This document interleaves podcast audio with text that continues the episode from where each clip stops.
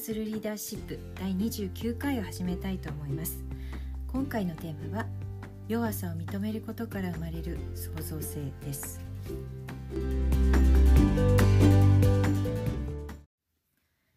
このポッドキャストでは私渡辺瑠璃子がえまあ、リーダーシップ育成のコンサルタントとしてですね、まあ、あるグローバル企業のアジア太平洋地域のリーダーシッププログラムを担当しながら、まあ、自分の中でも学んでいることを、まあ、この中でですね、まあ、ビジネスパーソンの方々向けにお伝えしたいというふうに思っています。でまあなんか単なる知識っていうよりもですねなんかこうその問いという形でご自身に問いかけていただけるようなことが、まあ、この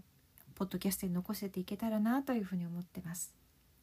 で、まあ、今回のテーマはですね、まあ、弱さを認めることから生まれていく創造性っていうことです。で、まあ、これはですねあのその弱さって言いましたけど英語だとプラネラベリティっていうふうに言ったりしますね。あの単純にウィークネスっていうのがまあ弱さっていう言葉かもしれませんけどブルネラビリティっていうのはまあ弱さというよりはひょっとしたら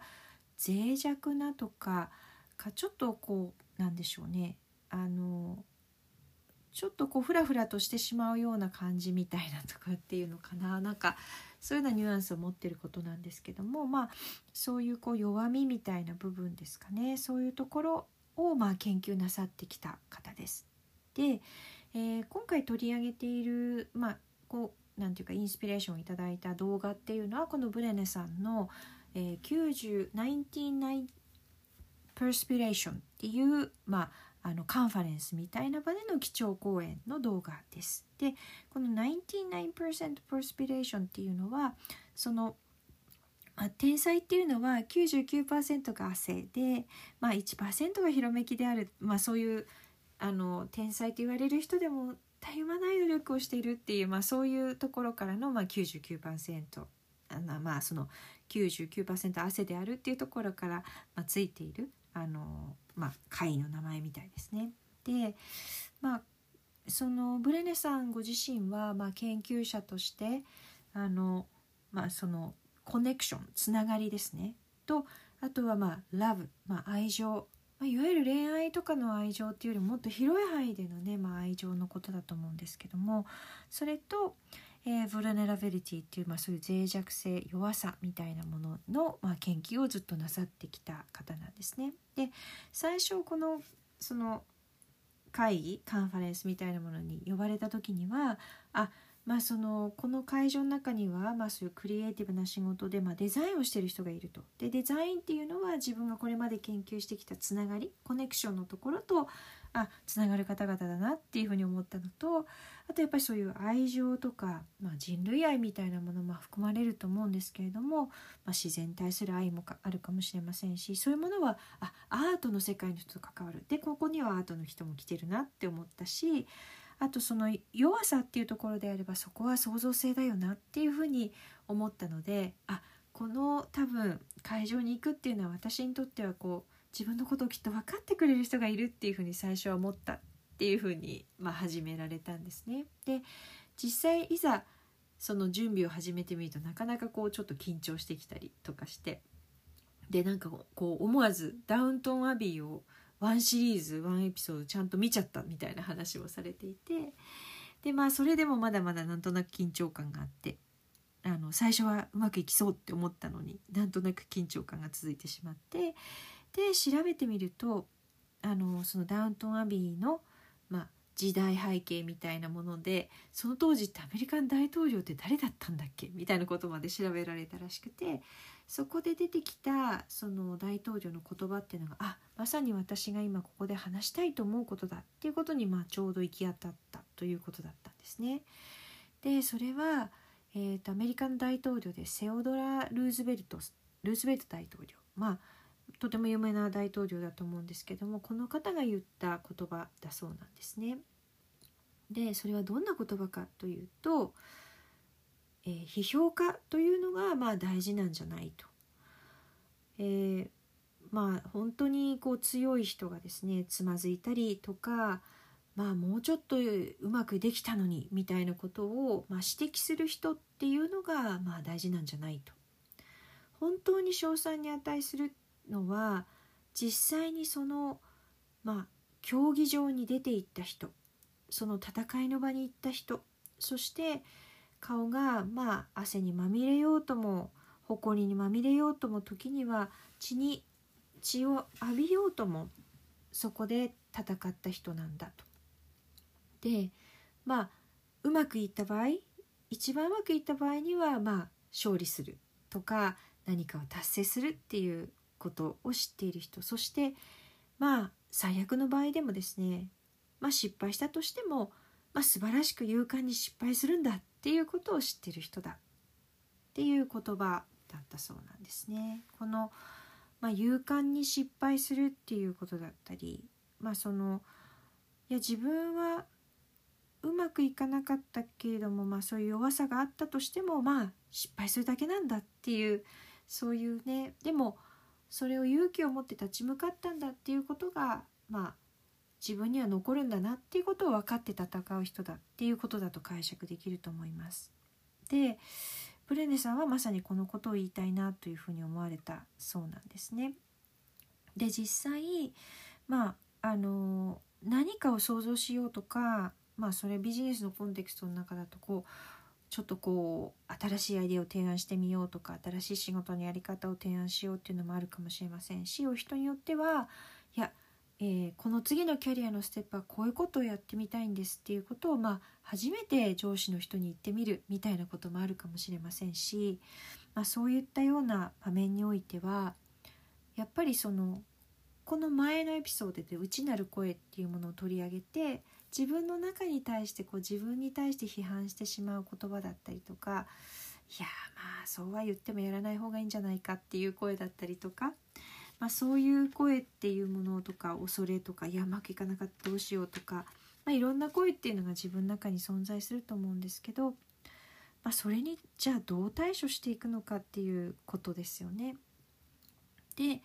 まあそこについて、まあ、そのブレネさんがおっしゃってることっていうのはまあ実際こうやらなきゃいけないことっていうのはま3つなんだよねっていうことをおっしゃっていてで1つはやっぱりもう自ら、まあ、その場に立つっていうことですね。英語だとショーアップっていうふうに言いますけど、まあ、もう前に出てしまうっていうこと。そして人から見られるっていうことをちゃんと受け入れるっていうことがまあありますと。で2つ目っていうのは、まあ、実際そうやって自分の身を晒してみる。っていうことになると結局、まあ、絶対に批判を受けるんだっていうことをまあ理解しておくっていうことですね。あのすごくブレネさんの面白い表現だなと思ったのはもうそれはねもう出てったらね、まあ、蹴飛ばされるのよっていう感じでおっしゃってました。で3番目っていうのはあのいろんなフィードバックっていうものが来るとは思います。でもいやあなたのこのフィードバックはありがとうございます。でも私はそこにはあんまり興味がありませんって言えることを思ってるっていうこの3つなんだよっていうことをまあおっしゃっていました。でじゃあ具体的にあのこのことを実現するために一体何をしたらいいの？その場に出るっていう時には実際どんなことを準備したらいいのっていうことになると思うんですよね。この今言った3つのこと、まあ、実際にその場に行くっていうことと、まあ、絶対にそこで傷つくこともあるんだっていうことを知ってるっていうこととあと3つ目っていうのはまあその仮にいろんな批判を受けたとしても「うん、ありがとうございます」でもそれは私は受け入れないっていうことをこう自分の中でちゃんと線を引けるかっていうことこれを実現するためにまあ具体的に何が必要なの？っていうことをまあブレネさんの言葉で4つありますっていうふうにおっしゃっているんですね。で、えっとまあ、動画の中ではですねあのいわゆる古代のギリシャの,、まあそのアリーナって言われるようなところ、まあ、石造りの、まあ、そういう円形のすり鉢型になったような競技場のところに出ていくところの写真だったりを示しながらあのブレネさん話をしてるんですけども、えー、まずですね、まあ、その、えー、出てくにあたってもう完璧に自分を守ろうと思っていろんな防具をつけてしまいすぎると結局まあ何にもできなくなってしまう。まあその実際にはもっと創造性を発揮できるかもしれないけどもその周りの声がわからないから結局うまく対応できなくなってしまうっていうこと、まあ、弱さを隠すっていうことですよね。あの私何でもあのこれは完璧ですみたいなことを思って出ていってしまうとやっぱりそれはおかしなことになるよね反応を聞いててもああこれ違うなってなったとしてもそれを隠すってことはどんどんどんどんおかしくなっていくことっていうのはあるっていうのはなんとなく経験されたこともあるかなっていうのは思うんですけれども、まあ、それよりももう弱さを出すしかないっていうことをまず理解するっていうことなんじゃないかという話ですね。でまああとはですね、まあ、2つ目って言っていたのはまあもうその今言ったようにまあ自分の意見が完璧だみたいなことをまず思ってはいけないっていうことですよね。もう絶対それはどっかに穴はあるわけだしっていうことですよね。で、まあ、3つ目はですねあのそう2つ目のそのどっかに穴はあるしで絶対自分を批判する人はいると。でその批判してる人たちのためにもうその競技場の中に、まあ、3つはそのすごく批判してくれる人がいるんだっていうことをもう思い描いておくこと、まあ、この3人はもうしょうがない。こういう人たちは絶対いるっていうふうに思うっていうことが、えー、2つ目。で3つ目なんですけどもあのー、一番こう自分を批判してくるの誰かって言った時にはやっぱり自分だっていう話をされました自分が一番自分について、まあ、厳しいことを言ってくるだからそれをちゃんとそういうことを言うのは自分だっていうことを理解しておくっていうことがまあそのアリーナの中に一つ席をちゃんと用意しておくっていうことですね。でまあそのもう一つ4つっていうふうに言いましたけども4つっていうのは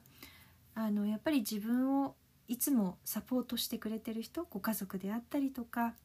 まあ親しい友人であったりとか自分のことを温かく見守ってくれる人っていう人がまあ常にいるっていうふうにイメージすること。まあプレネさんが言ってて面白いなと思ったのがまあそのね大きなショッピングモールとかにいる人に聞いてもらおうっていうふうに最初から思ったらそりゃ辛くなるんだけども、まあ、常にやっぱり自分のことをサポートしてくれる人がそこにいるんだっていうことを思うだけで全然その場に行って自分のことを語るっていうことにあたってはやっぱそういうサポーターがいるっていうふうに信じているっていうことはすごく大事なことだよっていうふうに言われたんですね。まあ実際その場に出た時にどうするかっていうことについてはやっぱりもうとにかく場に出る。そしてそこに対して自分を守ろうとは全く思わずそのままでいるっていうことがまず一つと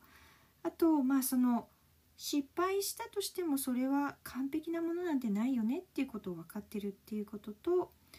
まあそれが失敗したというかそういう批判してくる人は必ずいるっていうことが分かってるっていうこととあとやっぱ自分を支えてくれる人がいるんだよっていうことを理解していること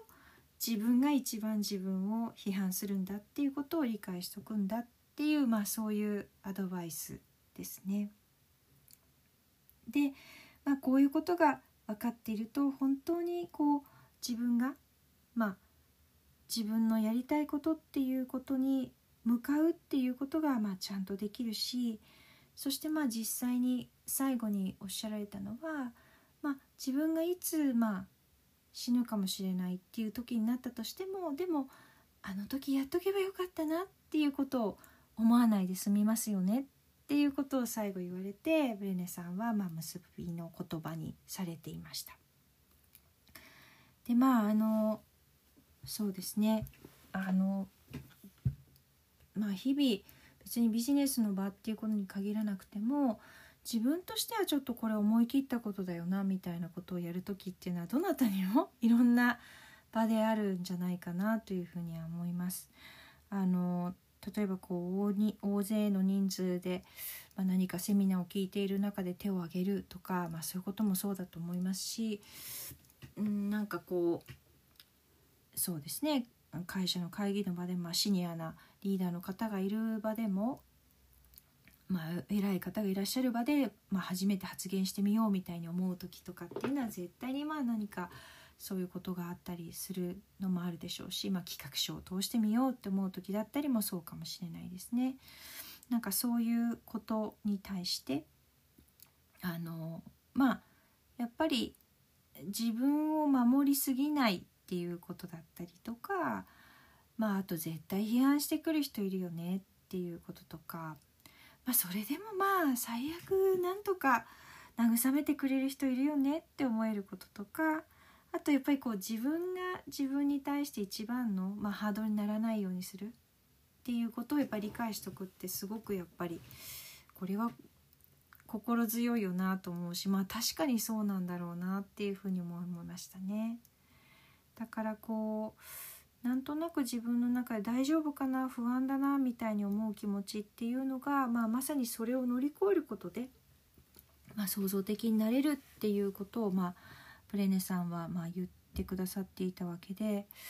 なかなかこういう弱さっていうか自分のこう弱い面みたいなものの捉え方って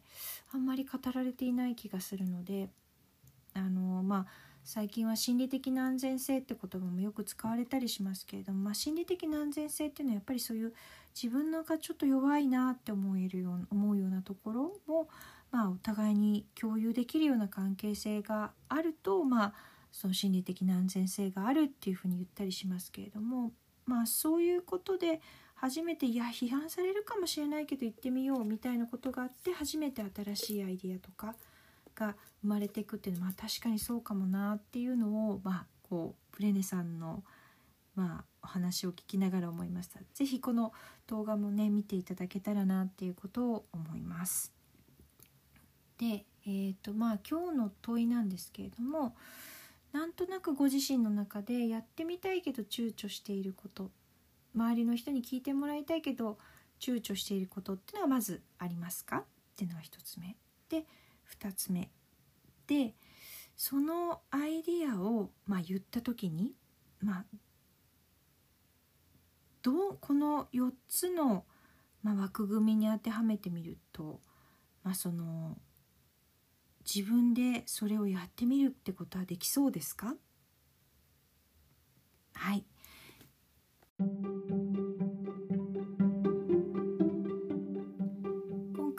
ご視聴いただきましてどうもありがとうございました、えー、対話するリーダーシップまた、えー、来週もお届けしたいと思っています。それではさようなら。